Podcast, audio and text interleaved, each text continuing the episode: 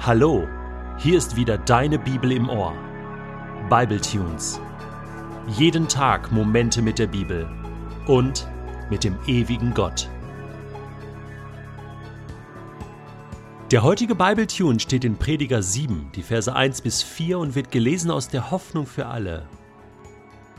Ein guter Ruf ist mehr wert als kostbares Parfüm, heißt es. Und ich sage, der Tag des Todes ist besser als der Tag der Geburt.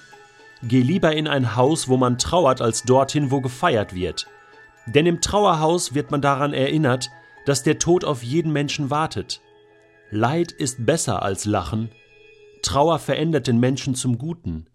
Der Weise geht dorthin, wo man trauert, aber der Unverständige liebt den Ort, wo gefeiert wird. Geht es dir auch so wie mir? In mir bäumt sich alles auf, wenn ich den Prediger so reden höre. Gut, am Anfang komme ich ja noch klar. Ein guter Ruf ist mehr wert als kostbares Parfüm.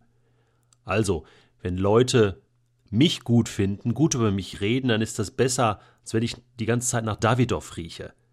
Aber der Tag des Todes ist besser als der Tag der Geburt? Hallo? Das ist genau das, was viele Menschen der Bibel vorwerfen. Der Tod wird total überschätzt. Er wird viel zu wichtig genommen. Und ich meine, was ist denn das für eine Lebenseinstellung? Ja, ich meine, der Tag des Todes ist besser als der Tag der Geburt. Geh lieber dahin, wo man trauert, ja. Geh in ein Trauerhaus, äh, denk immer dran, du wirst sterben, ja, und Leid ist besser als Lachen, ja. Das ist so richtig äh, masochistisch, ja. Also, ja, Leid auf sich nehmen, Martyrium, und, und genau, und dann gehen die Christen auch gebuckelt und, und mit dem Tode gestraft, dem Tode entgegen, freuen sich drauf, juhu, endlich tot, ne?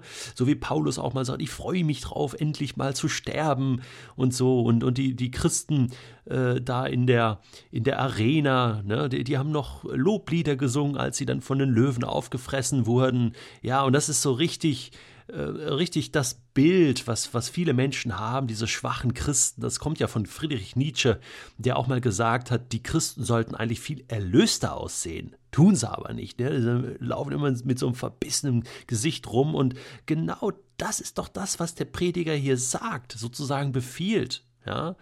Äh, sei immer traurig und äh, sieh aus wie vom Tode geweiht und, und so lässt sich gut leben.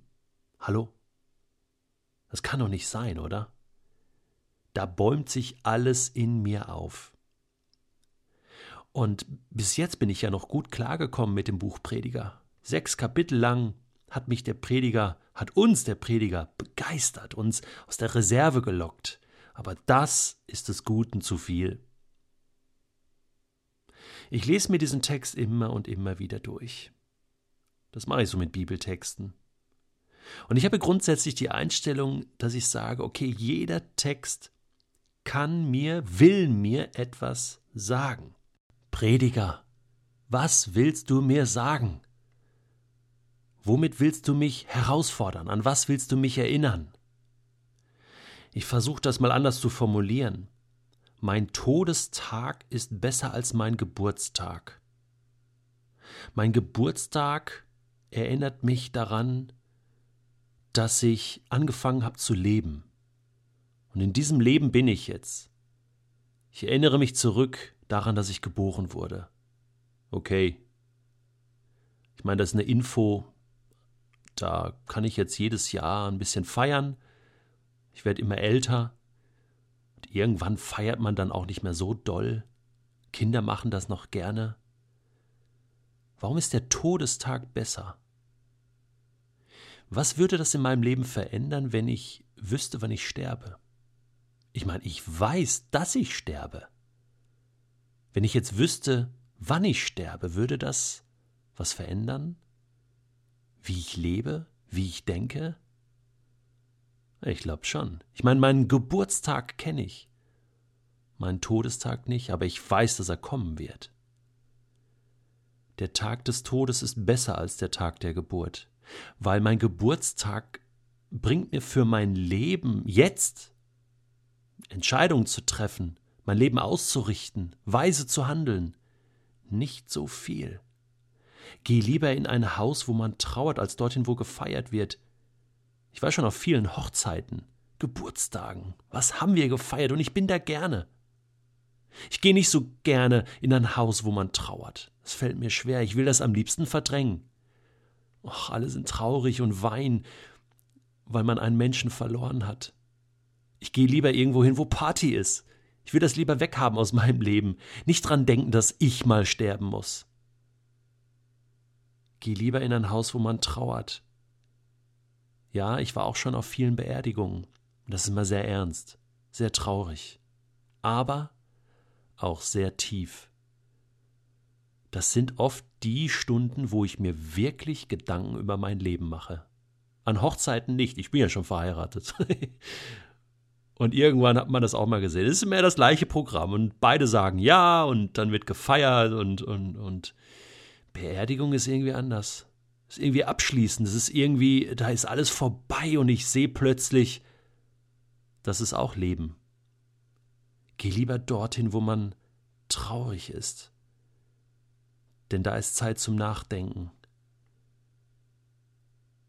Da lasse ich mich vielleicht nicht mit Alkohol vorlaufen. Da gibt es keine Augenwischerei. Da ist man ganz nackt, ganz ohne Parfüm einfach so, wie man ist. Denn im Trauerhaus wird man daran erinnert, dass der Tod auf jeden Menschen wartet. Trauer verändert den Menschen zum Guten. Oh Mann, Prediger, das ist total tief. Der Weise geht dorthin, wo man trauert. Der Unverständige liebt den Ort, wo gefeiert wird. Mose der demütigste Mann, den es je gegeben hat, sagt die Bibel. Er schreibt in seinem Psalm 90 folgendes. Unser Leben dauert 70, vielleicht sogar 80 Jahre. Wie schnell eilen die Jahre vorüber, wie rasch fliegen sie davon. Mach uns bewusst, Gott, wie kurz unser Leben ist, damit wir endlich zur Besinnung kommen.